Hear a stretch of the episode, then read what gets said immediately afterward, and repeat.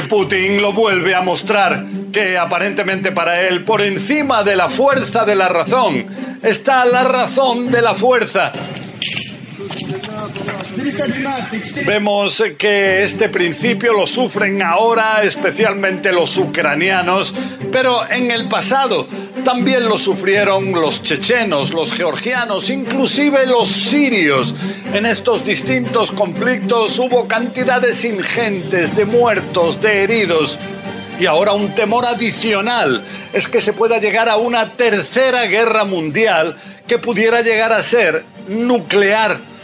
Aparentemente este temor es algo utilizado por Putin como poder disuasivo para intentar convencer a los otros de que cedan en sus posiciones. Saludos. Les habla José Levi en un nuevo podcast de CNN, Desafíos Globales. Primero, comencemos con las razones de Rusia, que las hay Vemos cómo Moscú ha ido viendo en los últimos 30 años, desde el final de la Guerra Fría, cómo distintos países que antes eh, participaban en lo que era el Pacto de Varsovia, la Unión Soviética, se han ido cambiando de lado y hoy en día integran la OTAN.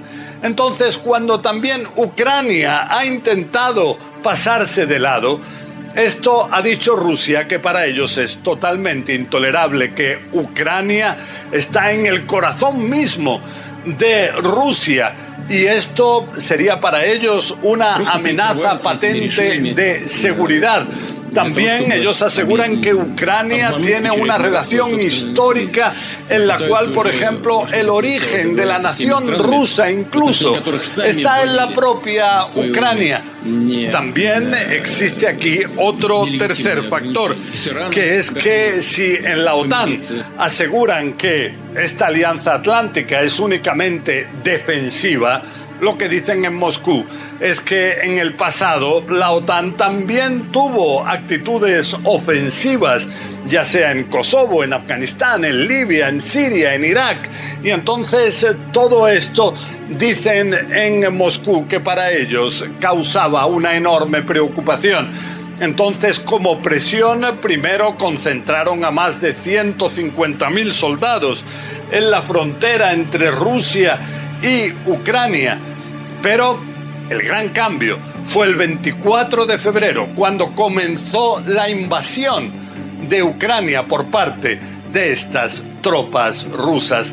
Entonces se ha llegado a una realidad totalmente nueva.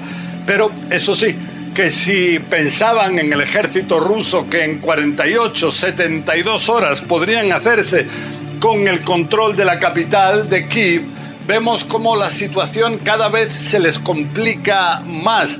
Ya han pasado más de dos semanas y todavía están lejos de la capital ucraniana. Vemos que uno de los factores importantes es las armas que ha recibido Ucrania de países miembros de la OTAN, más de 17.000 misiles antitanques, cerca de 4.000 misiles antiaéreos. Todo esto ha creado una realidad que a veces ha llevado a que un gran número de tanques o de aviones, helicópteros, hayan sido derribados, neutralizados por parte del ejército ucraniano.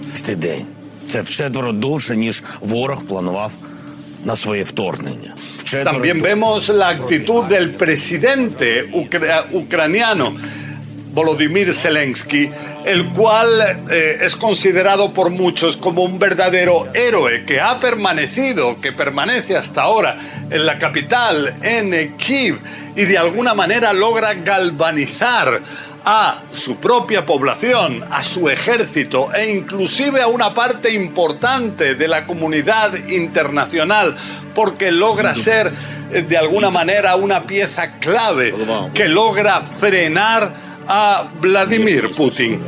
Vemos eh, también, eso sí, que en, Estados Unidos, por ejemplo, se asegura que ya son miles de soldados rusos los que habrían muerto, se cree, en el campo de batalla. Esto crea una realidad de pánico terrible en muchísimas familias rusas que desconocen el paradero de los suyos. Lo que sí es que hay que destacar que dentro de la propia Rusia hay como una realidad paralela, ya que los medios de comunicación no pueden hablar siquiera de invasión, de guerra, sino tan solo de una operación militar limitada.